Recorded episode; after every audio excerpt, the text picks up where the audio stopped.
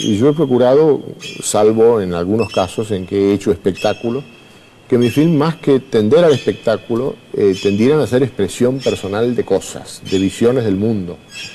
Visiones muchas veces deformadas, porque como soy miope, muchas veces tengo una visión deformada del mundo. Miro muy de cerca, por eso que mi cámara se acerca mucho. Porque cuando trabajo con anteojos, al acercarme a la cámara me los quito, entonces necesito como penetrar a los personajes y uso lentes de penetración de rostro. Entonces es un mundo de curiosidad, es un mundo anómalo, quizá algo perverso, este, pero con amor a la gente. Entonces a veces hay que rebuscar el, movimiento del personaje y armonizarlo con el movimiento de la cámara, es decir, como una persecución implacable.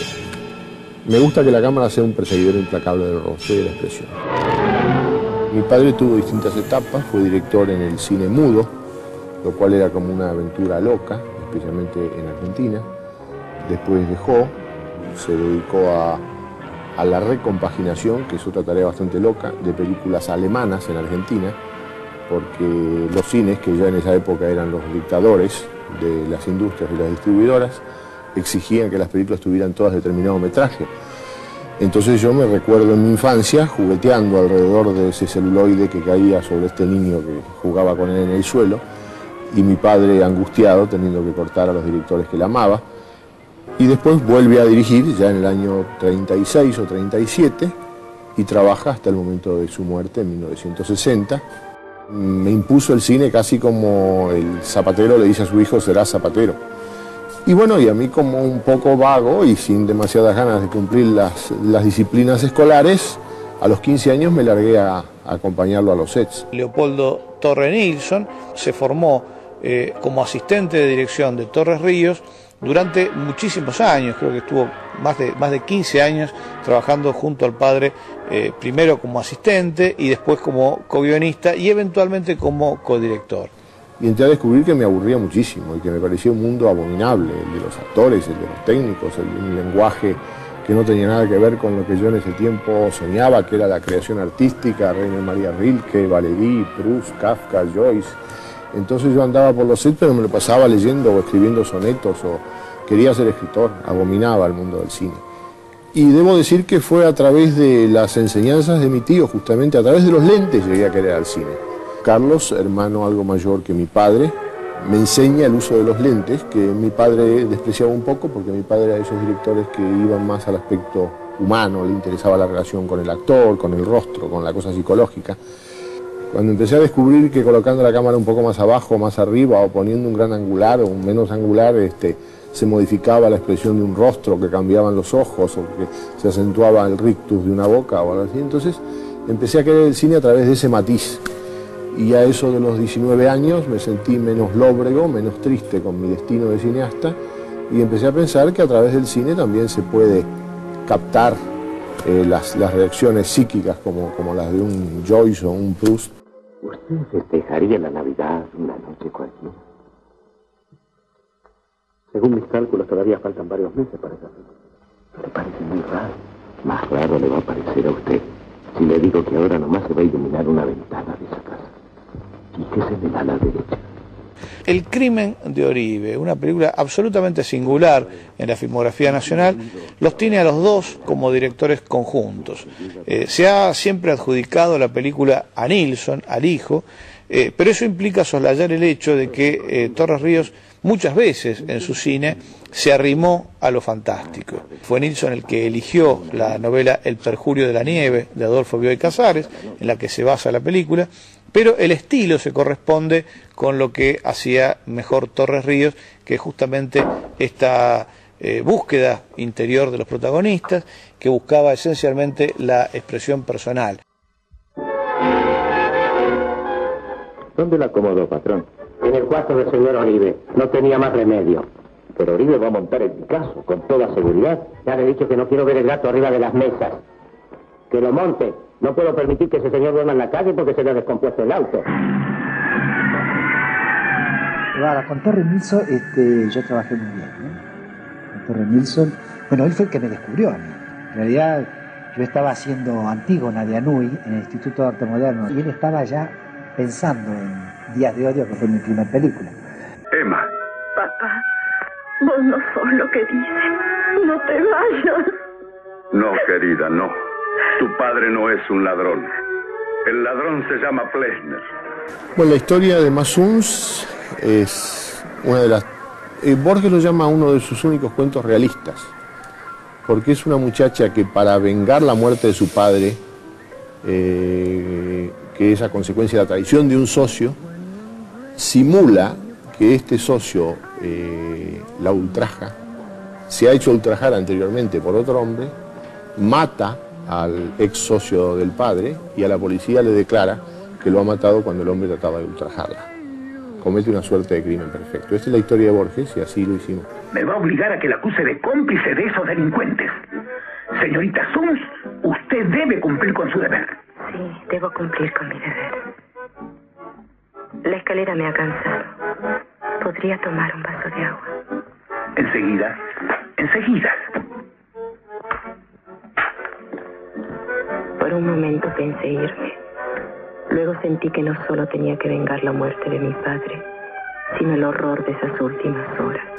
Un film muy curioso, con una gran crítica, con un gran desconcierto del público, eh, de éxito para los amigos.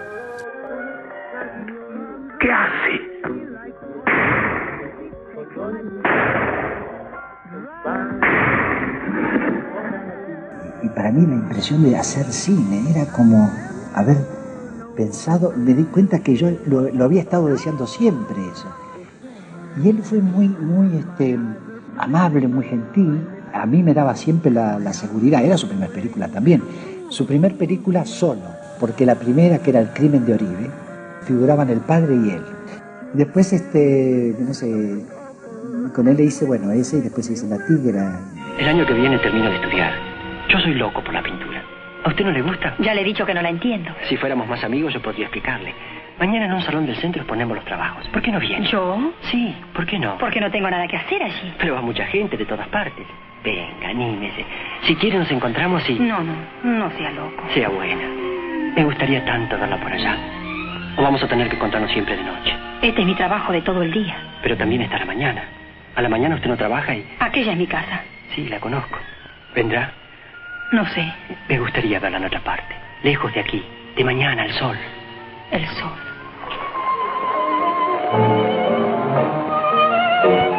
Está basada en una obra del gran dramaturgo rioplatense Florencio Sánchez.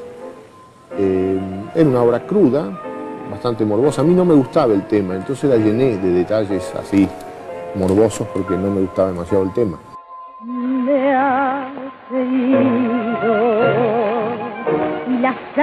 Sangre de Zelda goteará sobre tu vida sin cesar algún día sentirás en carne propia la crueldad con que hoy nota tu impiedad La Tigra es una película que hizo Leopoldo Torre Nilsson en 1953. Fue su segundo largometraje después de hacer Días de Odio. Y fue una película que nunca tuvo estreno comercial eh, oficial y quedó excluida básicamente por su temática. Es una película sorprendentemente sórdida para lo que eran los parámetros de la censura en 1953. Todo el ambiente en el que transcurre la historia es justamente un ambiente de portuario, prostibulario, en donde se destaca justamente la protagonista, la tigra en cuestión, que es una cantante pero también prostituta que interpreta de manera absolutamente brillante Diana Maggi. Se enamora de ella Duilio Marcio.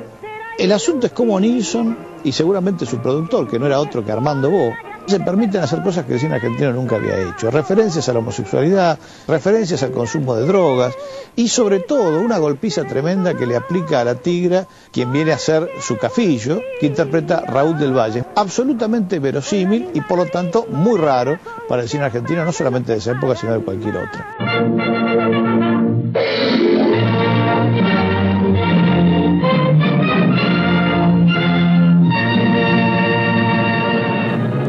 Bueno, eh, a mí me hizo mucho bien porque fue un film que yo llegué a ser contratado por la empresa más importante que había en Argentina que me propone qué film quiero yo hacer en ese momento.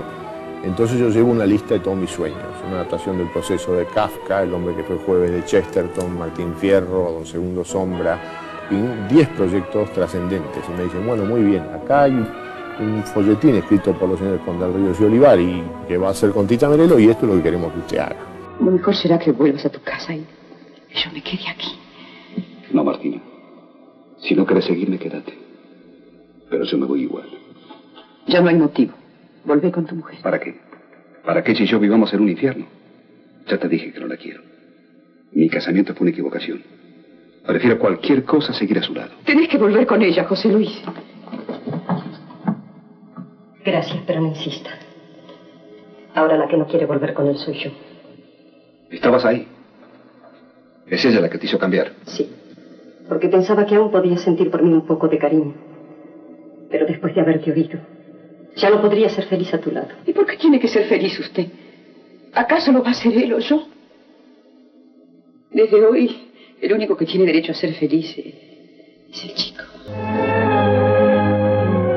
Usted vuela demasiado alto, nosotros volamos demasiado bajo y a lo mejor logramos un término medio que es un éxito con el alto y el bajo. Y fue un gran éxito y sirvió para que después los productores me dejaran hacer más lo que yo quería.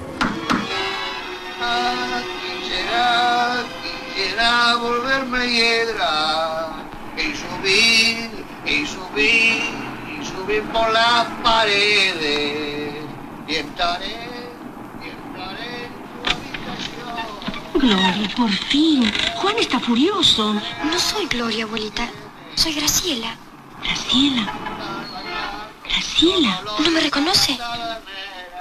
Sí, sí. Pobrecita Graciela. Nada, esencialmente era una novela muy española y que debía este, filmarse aquí como consecuencia de circunstancias que eran inherentes a España. Pero en ese momento en Argentina, en la época de Para Vestir Santos, no me daban demasiada libertad en los temas y el productor me muestra sorpresivamente que había comprado los derechos de este libro. Y el libro era un libro fascinante, apasionante, y aunque el hecho de que estuviera desubicada el ambiente en Argentina me hizo trabajar como ejercicio de estilo más que como profundización de tema, porque yo no podía profundizar ese tema en un ambiente que no era el propio y el natural para la novela. Pero salió un film curioso, interesante, que todavía puede llegar a gustarme. Acción. ¿Algún bolo? No. Ando a la pesca de Banasco. Ah. Tengo varias ideas para libros. ¿Y por qué no lo ve en la oficina? Estuve varias veces, pero sin suerte. Y como me dijeron que acá está menos ocupado. Eh, estos productores andan siempre escapando. El Protegido era un film muy mío, muy personal, muy testimonial, que escribí y, y dirigí. Y lo hice muy simultáneamente con La Casa del Ángel, con algunos errores en la elección de actores posiblemente, pero un film muy curioso, pero que fue un poco el patito feo, porque salió al lado del otro tan prestigioso, entonces todo el mundo lo echaba de lado. Es como el chico feo de la familia que nace con un hermano que es muy talentoso y entonces por más que tiene talento, lo apartan.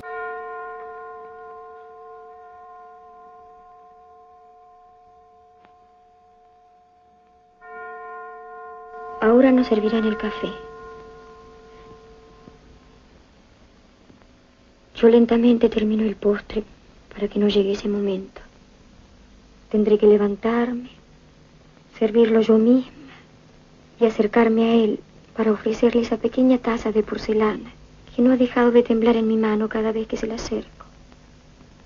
Mi padre dice, Eran otros tiempos, Pablo. Existían hombres. Ahora, pero está demasiado cansado. Sirvo el café y pregunto a mi padre, ¿cuánta azúcar? Al que quieras. A Pablo no le pregunto nada. Es la única intimidad que nos hemos permitido en los últimos años. Yo creo que lo que llama la atención es que es tal vez la primera película que se mete con nuestra sociedad y que trata de bucear en, en sus eh, miserias, en sus debilidades, en sus grandezas. Y es una descripción muy profunda de un modo de ser argentino y de un modo de ser que construye una irrealidad que es simplemente fantasía más que verdad. Exacto, es este, una crítica a la gran oligarquía a través de la educación equivocada que hace de la juventud, las represiones, eh, las anomalías este, en la imaginación enfermiza del sexo en la adolescencia, los tabúes de, de esa gran oligarquía, los tabús del liberalismo también, tal como entendemos nosotros el liberalismo en Argentina. Y efectivamente también muy depurado estilísticamente, quizá incluso más de lo que yo hacía hice en films posteriores, en los cuales empecé a descreer un poco más de los juegos de cámara, pero en ese filme estaba con la gran pasión expresionista alemana, unida al psicologismo francés, a la politiquería y socialización de mi propio país, en fin, fue una especie de ensamble de todas esas cosas, un hombre que quiere decir muchas cosas y las dice con todo, a fondo. Sentí unos pasos que bajaban las escaleras.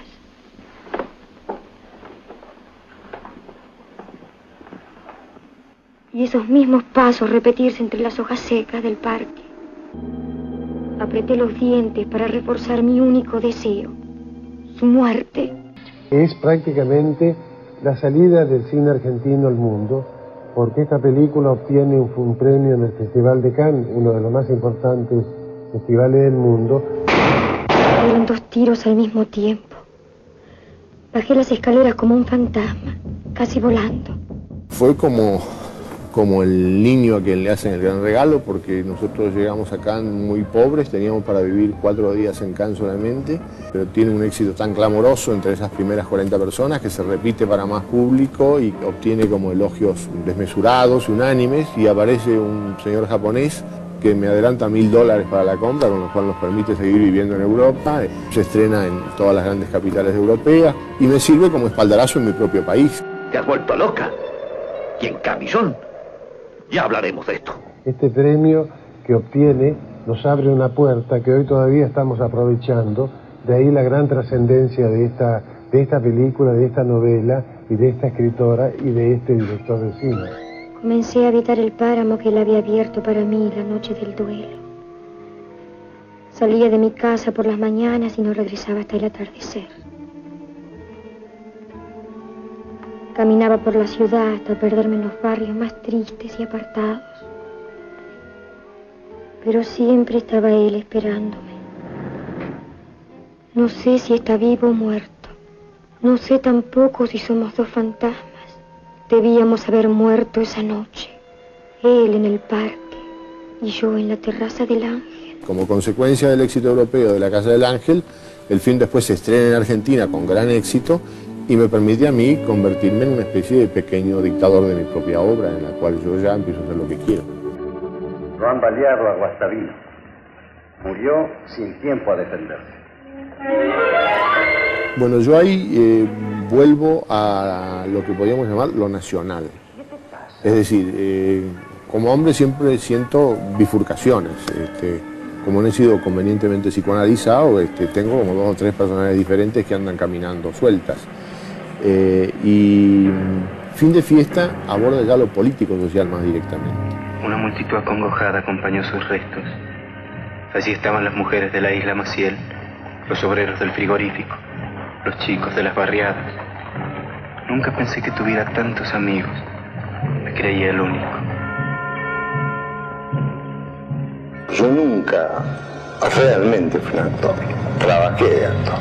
Filmé fin de fiesta y loco en la observadura. Desde ese momento tuve una sola obsesión. Poder ser el testigo del derrumbe de mi abuelo.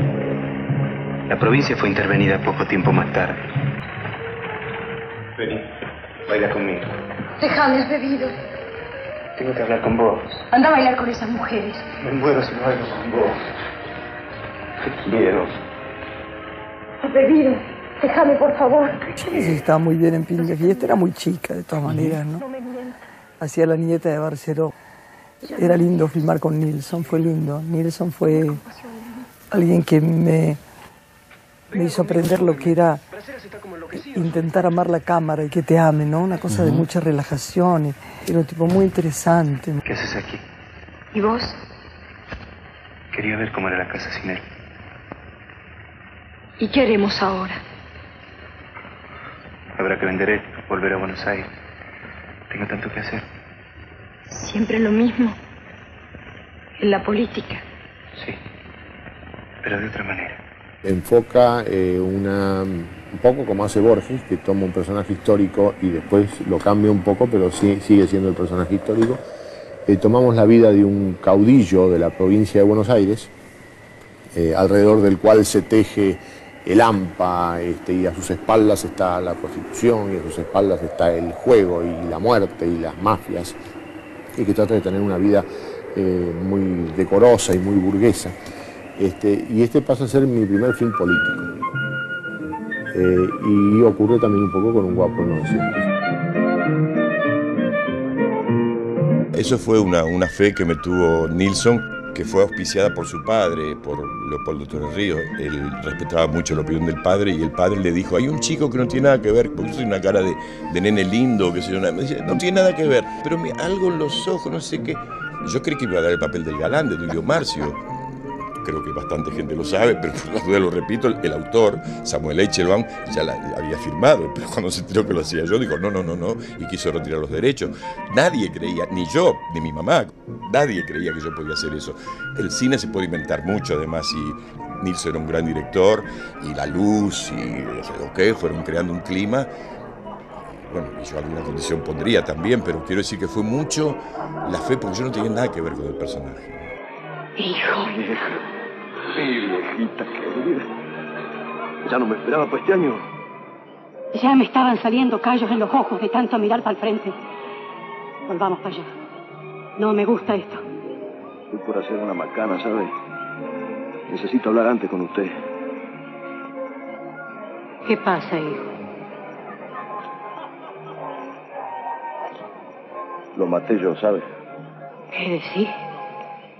Yo tenía que lavarlo a don Alejo. Lavarlo. ¿Vos? ¿Y de qué tenías que lavarlo? El doctor, el doctorcito ese le disfrutaba a la mujer a don Alejo. ¿Algún cuento? Yo lo vi. ¿Lo viste? Trabajar con Terry Nilsson fue una experiencia espléndida, trabajar con él. No, solo, no solamente como director, sino como persona. Terry Nilsson era un hombre muy comunicativo, a pesar de que parecía un hombre tan adusto, tan serio. Era el, hombre que te permitía dialogar, te permitía tener tu opinión sobre el personaje.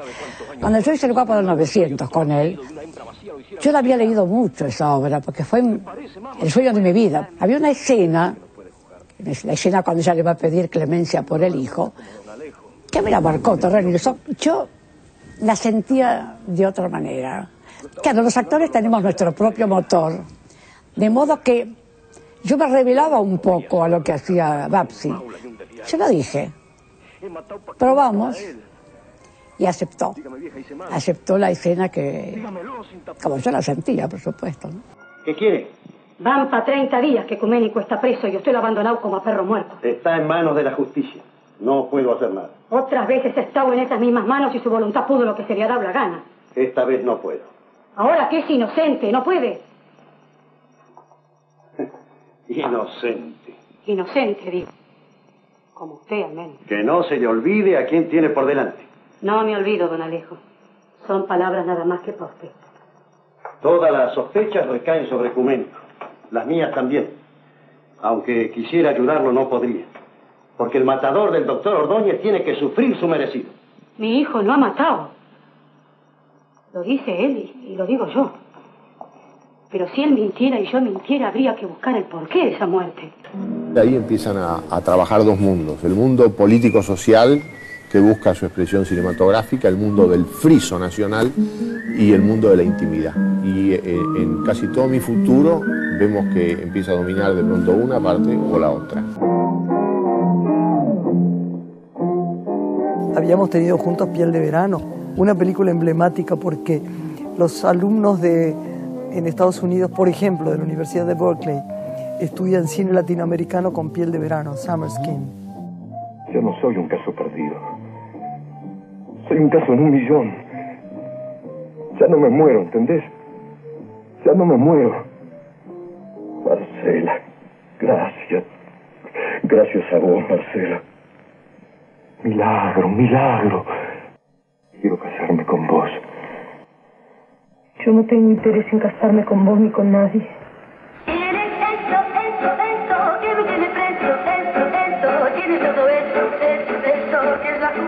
Me llamó Babsi. La primera película que hice, ¿cuál fue? Bueno, no me acuerdo. Yo me acuerdo de las que uno se debe acordar. Nada más. Entonces, para mí, la primera fue La mano en la trampa, claro. Que me perdonen los demás. Después vinieron otras importantes. Tenías razón, Lisa. Sos igual a mí. No diré nada. No contaré nada. Ni a Lisa ni a mi madre, lo juro. Igual a mí. Lo dicen todos. ¿Todos? Sí. Todos. El cartero, las visitas en el colegio. Han dicho tantas cosas. Ya estás en edad de saberlo. Viviendo en la casa esto tenía que suceder. ¿Por qué? ¿Por qué la tienen encerrada?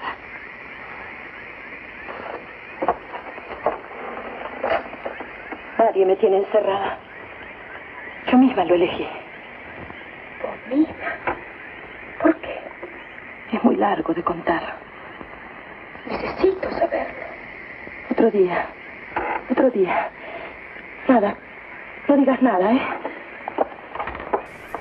Bueno, es el discurso, es el discurso de la crítica de costumbres, de la hipocresía de un pueblo argentino, este, de, de- las deformaciones a las que pueden llegar los seres humanos por ocultar una cosa, eh, el abandono de un hombre o una mujer que puede tenerla encerrada durante 20 años eh, en un cuarto misterioso, el descubrimiento de una adolescente a quien todo ese mundo resulta como enfermizo y morboso, y cae también en la misma trampa a través de un distinto estilo. Este, todo eso fotografiado con minuciosidad. Es decir, a mí me gusta que la cámara sea un implacable perseguidor de gestos y de detalles.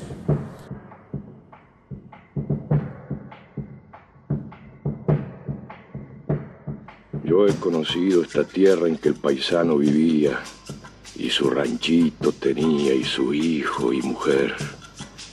Era una delicia al ver cómo pasaba sus días.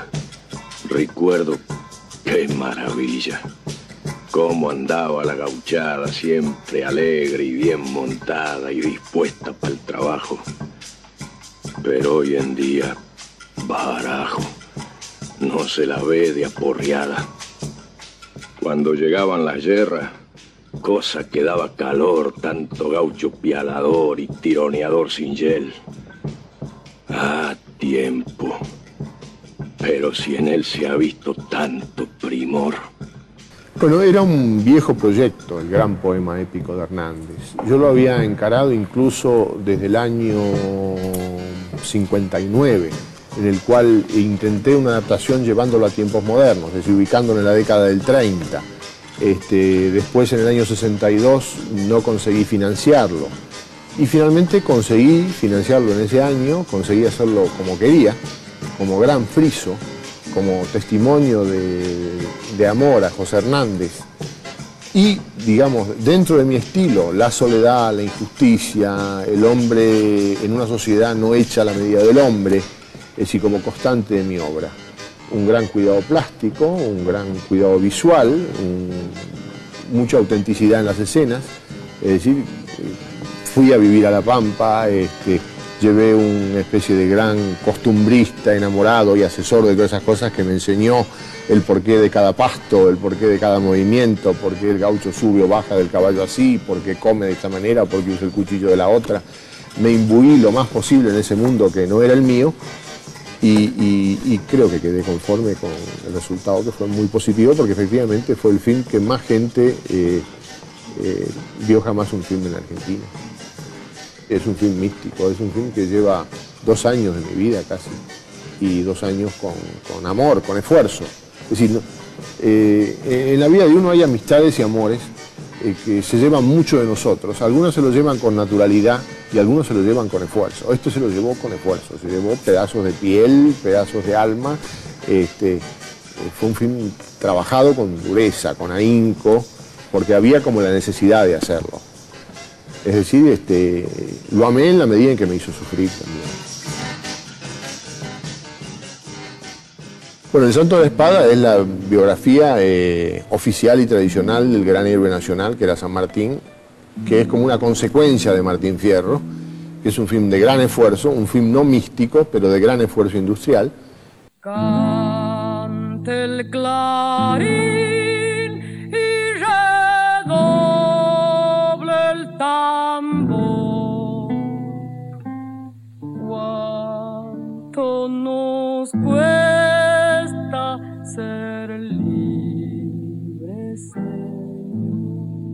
Y La Tierra en Armas es un film muy curioso porque también es el reverso del Santo de la Espada, digamos.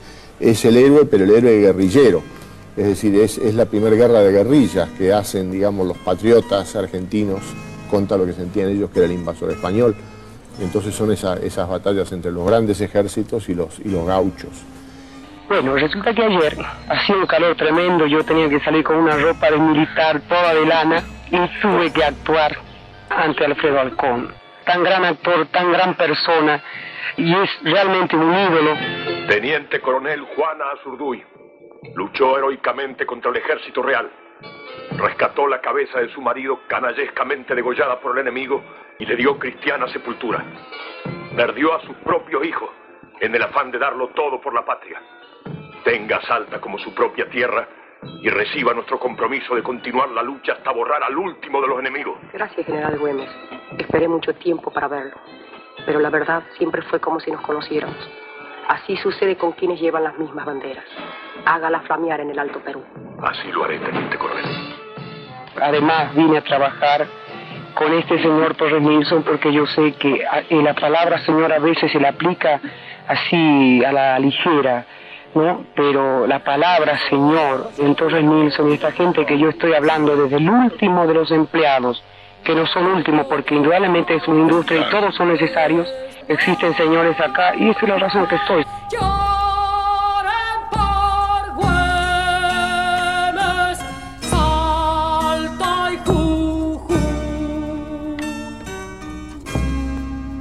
Y después retorno a mi camino, a mi, a mi mundo personal, otra vez ya con a partir de la mafia en adelante.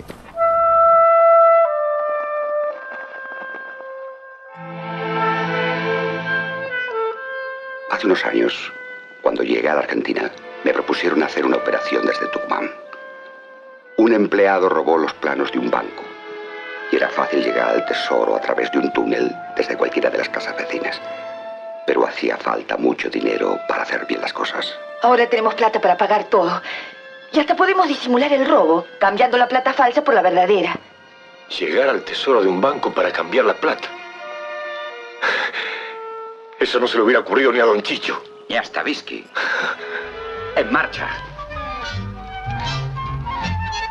Los siete locos son siete anarquistas, cada uno a su modo, que planean la destrucción del sistema en Argentina para aspirar a otro mundo. Y son siete ideas descabelladas. Y la película historia en alguna medida el descabellamiento de estos individuos. En Los Siete Locos yo hacía el personaje de la Visca, que tenía unos anteojos de esos culos de botella bien gruesos. Entonces mandaron a hacer unos anteojos, pero cuando los vio por cámara Nilsson no daba ese efecto. Entonces él tenía unos anteojos así, él usaba esos anteojos.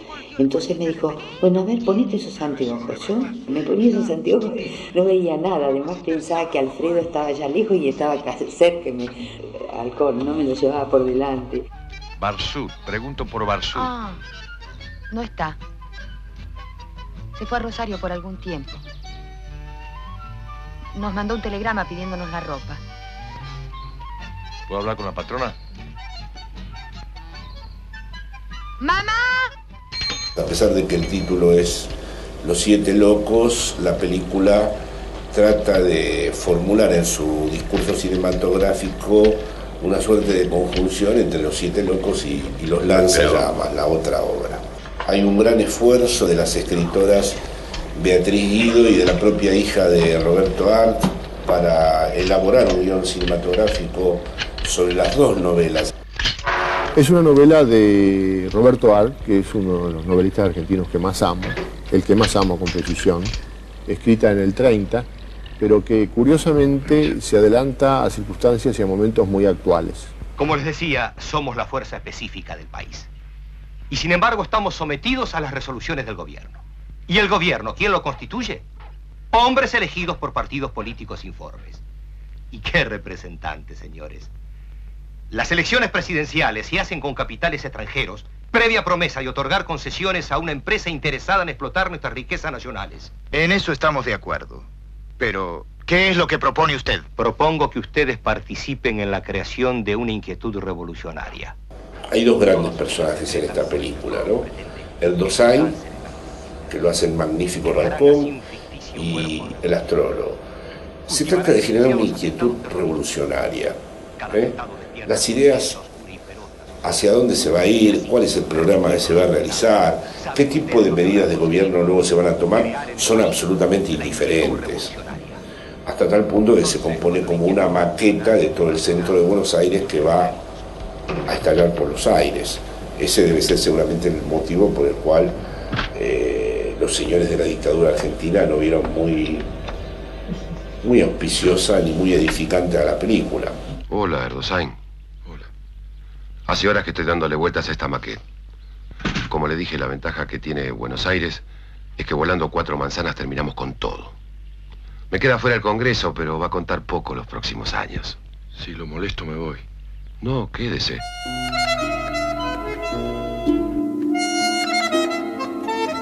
El día que se estrenó Boquitas Pintadas, Blacky, al día siguiente me hizo un, un programa. Además me, me, acuerdo que tanto a Luisina como, como, yo, Luisina Brando, la primera vez que fuimos a Europa fue al Festival de San Sebastián. Hola. Es la Raba. Ah, sí, ¿qué decís? ¿Querés que te vaya a visitar? Hoy no, Raba, tengo que salir. El otro día hablamos y no me dijiste dónde trabajabas. En una fábrica, pero no me gusta. Me quiero volver al pueblo. Simplemente por su actitud y por las cosas que él pedía, muy sencillas, creo que Nilsson sacaba lo mejor de los actores. Bueno, creo que también lo que hacía Nilsson era basarse en grandes textos. La historia de Boquitas es maravillosa, cómo está urdida, los personajes totalmente reconocibles. El personaje de la raba en Boquitas fue una cosa de... Porque yo no te quise decir nada, pero ella me contó todo. ¿De qué? Bueno, me dijo que vos primero le habías dicho que le ibas a mandar la plata para que le hicieran el tratamiento a tu papá en el sanatorio pago. Y ahora tiene que ir al hospital. Yo por más que quiera no puedo, porque me metí en los gastos del living. Yo en ese momento acababa de publicar una novela en la editorial Jorge Álvarez y Jorge Álvarez lee unas declaraciones de Goiti Solo, no sé si Juan o Luis, que dicen que el mejor escritor argentino es un empleado de aerolíneas en Estados Unidos, en New York. Yo en ese momento viajaba a New York y este editor me pide que busque en Aerolíneas Argentinas quién es el que escribe novelas porque tiene esta información de Goiti Solo que él respeta mucho. Llego a New York, pregunto en cargas, en descargas, en marcación de boletos y me dicen que no, que nadie escribe novela. Lo mismo ocurre en las oficinas. Le comunico al editor que debe ser una información equivocada de Goiti Solo. Llego a París y Rodríguez Monegal, director de la publicación Mundo Nuevo, me dice, acabo de recibir unos originales de Estados Unidos y un novelista que me parece que es sensacional, que me parece que va a ser el novelista más importante argentino de los próximos tiempos, se llama Manuel Puig. Curiosamente es un muchacho que trabaja en Air France, así que la equivocación era que estaba en Air France, no en aerolíneas. Se equivocaron de avión. Y cuando yo lo conozco pocos meses más tarde a, a Manuel, él me dice, dice, Leopoldo, yo tenía estos originales y te veía a ti pasar, un día te vi pasar por el aeropuerto, ibas y venías, y decía, si yo no fuera tan tímido y me animara a hablarle a este hombre que parece tan agresivo y tan grandote, y yo quería acercarme a ti, y no me animaba, digo, y yo te estaba buscando a ti, y mirá lo que son las cosas. Lo que pasa es que no hay que equivocarse con compañías aéreas. de un disfrute enorme. No se hacían muchas tomas, eh, era un cine en ese sentido realista, no había mucho dinero para hacer las películas y prácticamente las tomas eran una a una. Yo iba con tanta alegría a esas filmaciones y nadie, no era sentir que había que correr y que la exigencia y que... No, uno llegaba y era todo distendido.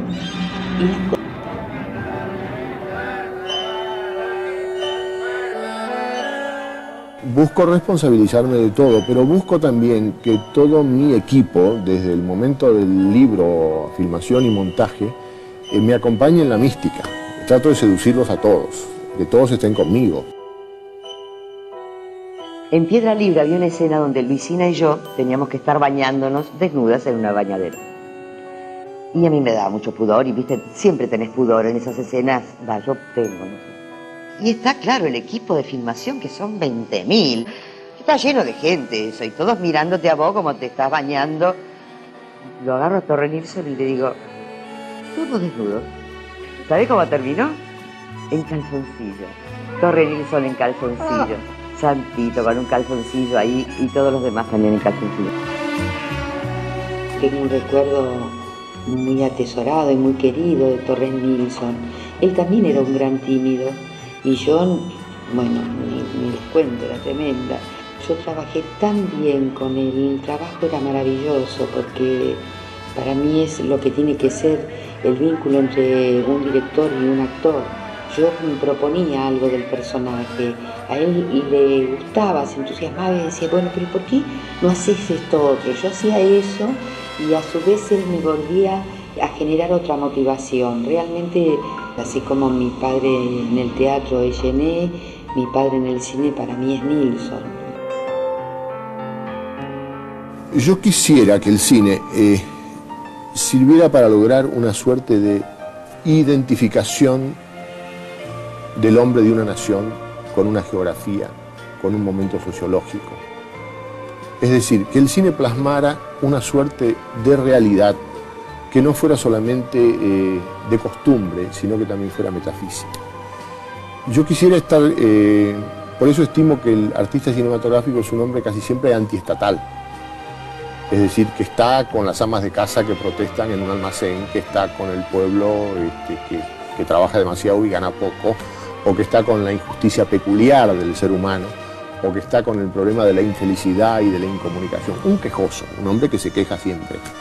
Este, entonces yo quisiera que mi film en alguna medida plasmara esta gran injusticia que, creo que vive el hombre en el mundo a través de una organización que respeta más lo general que lo particular. Este, y que al mismo tiempo fuera con una belleza convincente a través de lo emocional y a través de lo estético.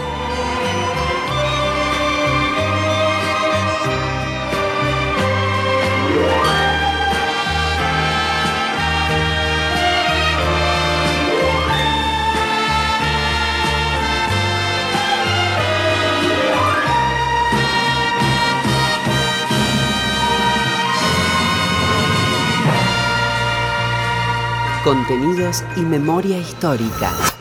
Radio Nacional.